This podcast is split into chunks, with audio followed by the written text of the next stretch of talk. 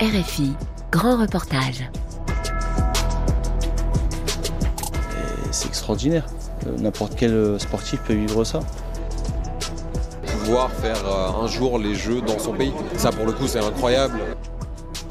Il y a beaucoup de pression, il y a beaucoup de gens qui croient en moi. J'ai beaucoup de supporters en fait qui m'offrent souvent plein de tenues à l'effigie du Mali, donc ça me fait toujours plaisir de pouvoir m'entraîner et transpirer dedans quoi. Ouais, Jusqu'au bout des gants.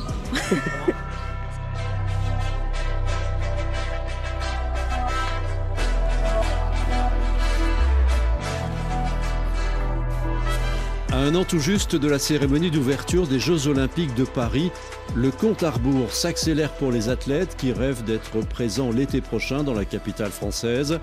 Ceux qui visent une finale, une médaille, un titre ou même une simple participation à l'événement le plus prestigieux qui soit pour un sportif.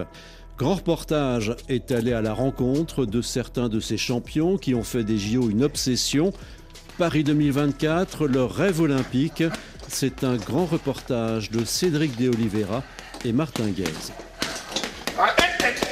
J'aime ce sport parce que ça coule dans mon sang. Je fais ça depuis l'âge de 14 ans, ça va faire euh, 19 ans au moins. Et c'est dur de raccrocher les gants. Je veux les raccrocher de la bonne manière. Mathieu Bauderlic a tout connu avec la boxe et ces Jeux Olympiques de Paris sont sans doute le dernier grand défi de sa carrière. À 34 ans, il rêve, comme beaucoup de sportifs français, de briller l'an prochain à domicile. Forcément, on, on représente euh, nos couleurs sur notre sol français, devant notre public, euh, devant nos proches, devant nos télés. Et c'est extraordinaire. Et moi, pour ma part, quand j'étais professionnel, c'est- mon rêve, c'était de, de faire un championnat du monde en France. Donc euh, les Jeux Olympiques, c'est bien plus prestigieux qu'un titre mondial. C'est bien plus reconnu aujourd'hui euh, qu'un champion du monde professionnel. Les Jeux, Bauderlic les a déjà vécus en 2016 à Rio lors d'une quinzaine idyllique pour la boxe française. Au Brésil, en compagnie notamment de Tony Yoka et d'Estelle Mosley, il fait partie de la Team Solide, cette équipe qui a ramené une moisson historique de 6 médailles au clan tricolore. Allez champion, allez. Voilà, c'est bon. Ouh là là. Allez Mathieu. Victoire de Mathieu Baudalic en demi-finale des Jeux Olympiques. Médaille de bronze et quel combat, quel engagement Ce combat a été remporté par le Français avant la limite. Derrière cette médaille de bronze chez les moins de 81 kilos, Bauderlic, qui vit dans le nord de la France, a fait le choix de se consacrer pleinement à la boxe professionnelle, comme son père avant lui qui l'a initié au noble art. Plus d'encadrement fédéral, plus d'entraînement à l'INSEP par exemple, il s'est retrouvé livré à lui-même avec une quête incessante de sponsors pour le faire vivre de son sport. Son parcours est plutôt une réussite, 21 victoires en 23 combats, une ceinture continentale en 2021, mais un chaos en demi-finale d'un championnat du monde l'an dernier. Quand on passe professionnel, c'est pas pour figurer, c'est pas pour le plaisir, c'est pour être champion du monde. Et pour ma part, euh, je me suis arrêté en demi-finale mondiale, c'est déjà bien, on va dire, avec nos petits moyens. Après ma défaite, euh, j'étais prêt à arrêter, prêt à, à raccrocher les gants. Donc euh, pour moi, c'était loin de mes objectifs, loin de mes pensées. Cette chance s'est présentée à moi me suis lancé. Je me suis dit, on n'a rien à perdre, bien au contraire, tout à gagner. Cette chance, c'est cette nouvelle main tendue il y a quelques mois par la Fédération française de boxe pour l'amener jusqu'aux Jeux de Paris, même si le chemin vers la qualification sera long et semé d'embûches. Bauderlic fait maintenant figure d'ancien auprès de la nouvelle génération, notamment pour le jeune poids mouche Bilal Benama. Mathieu, c'est un exemple. Médaille de bronze euh, aux Jeux de Rio. Euh, dès qu'il est arrivé au sein de l'équipe, euh, franchement, il nous apporte son expérience, ce, qu'il a fait aussi au sein de, l'équipe de France pour Rio. Donc, euh, non, franchement, une source d'inspiration. Là, on le- je le sens prêt. En le voyant et tout, pour moi, il est prêt à aller chercher cette qualif. Sauf que passer de la boxe professionnelle à l'amateur, celle qui prévaut aux Jeux Olympiques, n'est pas une partie de plaisir. Les combats sont plus courts, au lieu des 12 rounds, c'est 3 rounds de 3 minutes sur le ring pour faire la différence. Presque un autre sport. Depuis Rio, il y a 7 ans en arrière. Donc conditionnement amateur, il était loin derrière moi. La boxe amateur aussi. Forcément, c'était plus complexe pour moi que pour euh, les jeunes amateurs qui sont déjà dans le circuit. L'adaptation a été très difficile pour moi parce que j'ai cumulé euh, deux fractures de côte, deux entorses des doigts. J'ai dû euh, maintenir le poids euh, régulièrement. Le débit de coup, le, rythme est complètement différent de la boxe professionnelle. Professionnelle, vous avez le temps de construire votre combat, vous avez le temps d'analyser votre boxeur. Là, il faut partir à 300 à l'heure. Pour comparer, c'est le marathon et le sprint, ou le foot sur gazon et le foot en salle. Le problème, c'est qu'on s'est conditionné à un certain rythme, sur du long terme, sur du fond. Et là, vous partez à 300 à l'heure en amateur. et vous êtes vite asphyxié, vite éprouvé euh, parce que vous, sortez de votre zone de confort. C'est un métier différent. Donc euh, on rentre dans leur cours là. On rentre simplement dans leur cours. Et le boxeur nordiste s'en est rendu compte récemment lors des Jeux européens en Pologne au mois de juin. Avec une défaite sévère dès le premier tour face à un adversaire de 22 ans, le tournoi offrait des places qualificatives pour les Jeux et cette première opportunité s'est donc envolée. Boderlik va devoir cravacher, mais la Fédération française de boxe croit toujours en lui, à l'image de son président Dominique Nato. Il est resté longtemps au niveau professionnel, donc il était champion d'Europe, euh, il a fait championnat du monde, euh, donc c'est peut-être un peu plus compliqué pour lui de revenir euh, dans les rangs amateurs sur le rythme amateur, donc, mais il travaille énormément, il fait beaucoup d'efforts, on a de bons espoirs, donc on fait comme pour tous les autres, on amène tout ce qu'on peut derrière lui pour qu'il puisse réussir à se qualifier. Malik Bouziane est l'entraîneur de la filière masculine de l'équipe de France de boxe et il reste persuadé que Boderlik a les armes pour être sur le ring à Paris prochain. Ce qui est bien avec, euh, avec Mathieu, c'est qu'il est pro, il sait ce qu'il veut, il a un gros mental, et chez le mental, c'est le carburant. Donc euh, déjà, c'est un, point positif.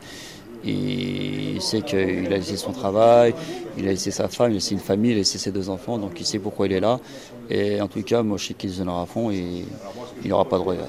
C'était un diesel, bon là, il commence à retrouver ses repères. Exactement, je suis un diesel, moi je, je démarre euh, en professionnel, du moins sur des 12 roues, je démarre à partir du 4e, 5e, 6e voilà, je commence à, lâcher les chevaux. Qu'en amateur, non, il n'y a pas de temps de réflexion. Il faut lâcher les chevaux très rapidement, il n'y a pas de temps d'analyse, il faut se lâcher. Car malgré cette défaite, le boxeur français reste très ambitieux. On n'est pas du genre à se contenter de ce qu'on a déjà, on veut toujours plus. C'est le sportif qui est comme ça, c'est l'être humain aussi qui est comme ça.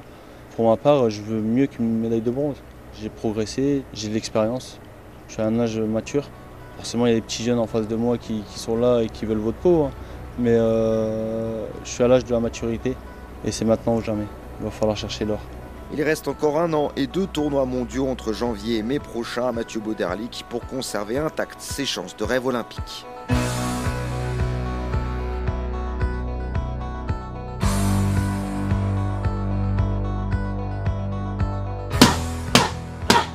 D'un ring de boxe à l'autre, nous voilà dans le sud de Paris. Ce bel hôtel de la capitale reçoit une cliente un peu particulière dans sa salle réputée, Marine Fatoumata Colette Camara, ou Marine FC Camara. Privée de son habituel lieu d'entraînement de Bagnolet depuis les émeutes, la boxeuse de 28 ans a trouvé refuge ici avec coach Alvin, Alvin Sarfati, son entraîneur. On va chercher cette qualification euh, olympique, on s'entraîne dur. Voilà, Marine, elle est travailleuse, elle est consciencieuse. Euh, elle sait où elle veut aller. Et tous les jours en début de séance, euh, voilà, un petit rappel Tous les jours en début de séance, on fait un petit rappel pour la mettre euh, au top du top. On s'entraîne comme ça tous les jours, le matin trois fois par semaine. Et pour la boxe, pour le côté technique, on s'entraîne tous les soirs. Ce matin, elle a, fait un petit travail de mobilité, normalement, un petit footing et, de récup. Là, on fait maintenant, on fait l'entraînement technique. Ouais, raccourci la liaison. Pam Les deux derniers. Pam voilà, super. Plus haut le crochet. Attention, dernier, dernier. En fait, dans les compétitions olympiques, il y a tellement de combats que faut avoir un cardio irréprochable, quoi. Là, vous le travaillez bien. Sans pitié. Alvin, il est calme, mais il est sans pitié. Ah, le travail, c'est le travail. Hein. Il a pas de... On n'a rien sans rien. Ouais, ça enchaîne super vite et, euh, et euh, voilà, Marine elle travaille bien et, elle frappe. Donc, euh, et c'est reparti. Et c'est reparti. voilà. Aussi, j'ai tellement envie d'apprendre et de voir de nouvelles choses que des fois j'ai du mal à rester euh, patiente. Impatiente, Marine Camara, elle qui avait raté la qualification olympique d'un cheveu pour Tokyo. Depuis, elle a remporté deux tournois internationaux prestigieux aux Pays-Bas et au Portugal, avant de se blesser gravement au championnat du monde en Inde l'année dernière. Désormais, elle a un objectif, bien sûr, Paris 2024, qui passe par la case Dakar au Sénégal pour le tournoi de qualification olympique début septembre, auquel Alvin Sarfati la prépare. C'est un rythme soutenu. Il faut, de toute façon, il faut ce qu'il faut pour arriver à la médaille d'or. Pas de chichi, comme on dit, pas de quartier. on va tout donner. Euh, Marine, vraiment, elle a, elle a vraiment envie. Ça fait longtemps qu'elle est dans le circuit aujourd'hui. Et euh, elle a rien lâché. Elle continue de, de travailler dur. Marine, c'est une bosseuse qui frappe. Elle a tout ce qu'il faut pour être euh, championne. C'est très motivant euh, de pouvoir faire les JO, euh, surtout à Paris. On va s'entraîner dur. Là, les Jeux africains arrivent, on va se préparer aussi. Ce sera au Sénégal, mais on, va essayer d'aller chercher cette première place pour, euh, pas seulement d'être en finale pour être qualifié, mais on va chercher cette médaille d'or pour gagner en confiance, pour montrer que c'est la meilleure en Afrique. La boxe, c'est un sport dur, très très dur. Des fois, on travaille énormément pour peu de résultats. C'est un rêve de pouvoir faire les, les Jeux Olympiques. C'est encore plus valorisant de voir que c'est à Paris. Quoi. Un autre qui rêve de la voir au jeu à Paris, un autre entraîneur, c'est Coach Abden, longue tignasse grisonnante, allure vive sur le tapis. Il garde un œil sur Marine Camara au fond de la salle, qu'il connaît bien. Dans le milieu de la boxe, c'est un petit milieu, c'est une petite famille, donc même Paris, euh, si ça a l'air un petit peu comme ça, une grande ville, mais euh, dans le milieu de la boxe, on se connaît tous. Quand vous la voyez, c'est euh, très humble, très sympa, modeste. On ne pense pas au premier abord c'est une, championne qui est en pleine ascension. Voilà. Et au final, on s'aperçoit que c'est une lionne sur le ring, c'est le top. Il y a tout qui va avec, il y a tout qui suit et tout, tout pour qu'elle devienne une superbe championne. Pour moi, en fait, elle mérite. Les, Jeux Olympiques, c'est une, belle vitrine, un honneur de, représenter une nation pour tous les athlètes. C'est pas que être sacré champion, avoir la médaille, c'est rentrer dans l'histoire. Et je pense que, ouais, si, si, elle va le faire. Comme, euh, comme dit Runner. Eh bien, Marine, c'est pareil, on va parler d'elle aussi. Hein? Encore, vent. Ah. Reprends. Ah. Là. Ah. Voilà. Main opposée levée. Ça fait du bien en fait. Ça fait du bien de. Comme on dit, la boxe c'est aussi une thérapie. Donc c'est bien pour euh, lâcher les nerfs et tout. Et en plus, quand il y a un objectif derrière, ça motive encore plus quoi. Je suis quelqu'un de calme, mais très. Je sais ce que je veux, donc euh, ça aide aussi quoi. Et on y retourne, il n'y a pas. Par dépit de base, je voulais pas vraiment faire de boxe. Moi, j'étais très une grande fan de catch en fait à l'époque. Dans ma ville, ils avaient dit qu'il y aurait un club qui ouvrirait à la rentrée. Et une fois en fait que je me suis rendue au Forum des Sports, il y avait aucun club, mais il y avait un club de, boxe qui venait d'ouvrir. Et euh, le coach de l'époque m'avait dit bah écoute, viens essayer, tu verras si ça te plaît, etc. J'y suis allée une fois et j'ai accroché complètement. Et depuis, bah, je suis jamais partie en fait. C'est vrai que ça fait mal, ça fait très très très mal de passer à côté de Tokyo. Aujourd'hui, je pense que j'ai beaucoup plus de détermination je sais exactement ce que je veux et c'est pour ça que je me donne les moyens de, réussir et de pas passer à côté de Paris 2024. Surtout que c'est à la maison quoi. Ça reste la maison, mine de rien, même si on ne représente pas la France, on, est quand même euh, franco-malien, en sachant qu'il y a beaucoup de personnes dans ma famille qui n'ont jamais eu l'occasion de venir voir mes combats. Donc ça serait une grande fierté de pouvoir leur offrir euh, ce, moment-là. Quoi. Allez, allez, allez, allez, souffle bien, voilà, souffle. Souffle aussi, pense à respirer, voilà, te crispe pas. Allez, bravo, bravo Marie. Les abdos, c'est ce que je déteste. Ça tue. ça tue, ça tue. Se tuer à la tâche pour les couleurs du Mali. Elle qui a étudié les mathématiques et l'économie bénéficie aujourd'hui d'une bourse olympique pour se concentrer à 100% sur son objectif, devenir la première boxeuse de l'histoire du pays à participer aux Jeux. Le Mali, quoi. c'est le choix du cœur jusqu'au bout des gants. Bah, ma culture, mon héritage, euh, c'est la moitié de ma famille qui est malienne. Mon père est malien, ma mère est française. Combattre pour mon pays, combattre aussi pour ma famille. C'est vrai que depuis que je suis pour le Mali, bizarrement, mon père me soutient plus qu'avant dans ma carrière d'athlète, donc ça fait plaisir. Il est dans le monde du, sport ou du sport de combat, c'est quelque chose dans lequel vous avez baigné depuis toute petite ou pas du tout? Non, pas du tout. En fait, je suis la première personne à avoir fait du sport dans ma famille. Du côté de ma famille française, euh, c'est une famille d'agriculteurs.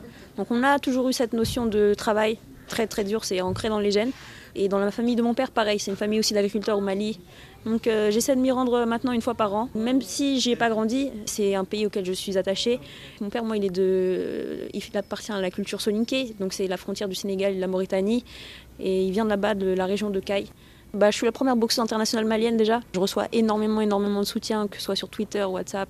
Comme vous avez pu le voir, c'est un sport assez solitaire. Ça fait un peu une grande famille maintenant. En fait, je viens d'une culture où mon père parle soniké, mais c'est vrai que la langue principale euh, ethnique au Mali, c'est le bambara.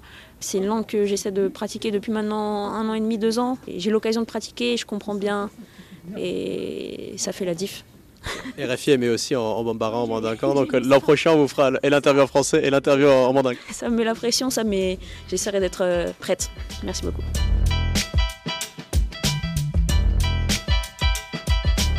Pour Arnaud Assoumani, l'attente sera un peu plus longue. L'athlète devrait participer à ses sixièmes Jeux paralympiques qui auront lieu un mois après les JO. Spécialiste du saut en longueur et du triple saut, le Français compte déjà les jours. Pouvoir faire euh, un jour les Jeux dans son pays, ça pour le coup c'est incroyable. Je visualise pas encore, ça va se faire progressivement. Ça, ça donne réellement des frissons. Lorsque en 2012, avant les Jeux euh, paralympiques de Londres, j'avais pu être dans les tribunes euh, pendant la soirée où les Anglais ont, remporté trois médailles d'or, j'avais envie d'être anglais en fait. Tout le monde, enfin, ils chantaient tous le God Save the Queen et euh, il y avait une émulation, une effervescence, on a l'impression que le, stade allait, s'envoler. Je me suis dit, on ne verra jamais ça en France, et au final, si. Une forme d'apothéose pour le francilien, tombé dans la marmite des Jeux depuis tout petit.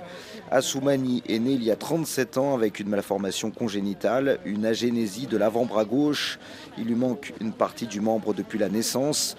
Il saute avec une prothèse, mais ça ne l'a pas empêché de rêver des Jeux, de décrocher 5 médailles paralympiques, dont un titre à Londres en 2012, et même de vouloir un temps concourir avec les valides. La motivation de départ, euh, je pense qu'elle vient du rêve du gamin de l'âge de 5 ans. Je ne connaissais pas les Jeux paralympiques à ce moment-là. Bah, C'était les Jeux olympiques. Et en fait, j'ai été médaillé euh, au niveau français euh, au saut en longueur, en valide. J'étais dans le top 20 à ce moment-là européen. Et donc euh, l'étape euh, suivante, en fait, en termes de défi, euh, c'était les Jeux. Je ne l'ai pas réalisé pour différentes raisons. J'ai eu aussi des blessures. c'était quelque chose de réalisable pour pouvoir créer un, électrochoc parce que d'être médaillé ou de pouvoir participer en étant athlète paralympique aux Jeux olympiques, au final on a une tribune encore plus importante et nos messages, nos valeurs résonnent d'autant plus. Et ça, pour moi, c'est quelque chose qui a toujours été euh, important. Assoumani est un athlète singulier, pas seulement tourné vers sa quête de performance. Elle l'habite évidemment, mais le sauteur en longueur est aussi depuis longtemps tourné vers une meilleure visibilité du handisport. Les objectifs personnels sont motivés par euh, ces objectifs euh, globaux qui dépasse ma simple personne et le simple fait d'être athlète. Si je devais être athlète simplement pour remporter des médailles, j'aurais arrêté depuis euh, longtemps. Je garde en tête, j'ai plusieurs rôles, je suis athlète et en même temps, euh, le but c'est de faire bouger les choses et euh, c'est pas parce qu'on a un handicap qu'on peut pas réfléchir, qu'on peut pas être performant physiquement et intellectuellement. Dépasser un peu les clichés ou les biais qu'on peut avoir dès qu'on entend handicap ou même paralympique ou euh, handisport. Je suis athlète.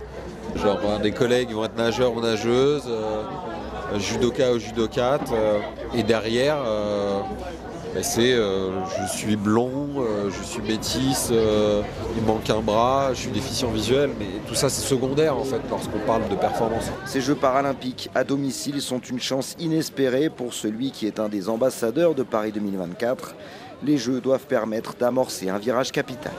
On ne doit pas louper cette occasion pour que les choses évoluent euh, au niveau de la société et que les Jeux paralympiques euh, permettent justement de, de un avant et un après. Il y a un côté espoir. On se dit que ça peut réellement être un accélérateur, un coup de projecteur. On parle beaucoup d'héritage. C'est vraiment de créer cet héritage-là parce que la société tout entière en bénéficierait. Donc euh, ça, part du changement de regard sur le handicap, la différence, et ensuite euh, bah, l'accessibilité de manière générale, que ce soit les transports, des hébergements, euh, que ce soit pour les études, euh, pour l'emploi, vraiment quelque chose de très important. Arnaud Assoumani se démultiplie pour mener de front ses ambitions personnelles et collectives. Et même si le petit garçon de 5 ans a bien grandi, ses rêves ne se sont pas envolés avec les années. Un rêve paralympique accompli à Paris, c'est bah, d'être médaillé un rêve, le rêve ultime, ce serait euh, d'être euh, porte-drapeau et médaillé. ce serait vraiment incroyable. Je pense que porte-drapeau, j'y pensais pas avant, même à, Tokyo, je me sentais pas légitime, même si c'était mes cinquièmes Jeux paralympiques.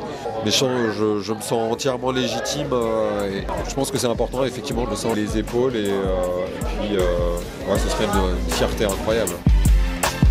Paris 2024, le rêve olympique. Un grand reportage de Cédric de Oliveira et Martin Guez. Réalisation Eva Piedel.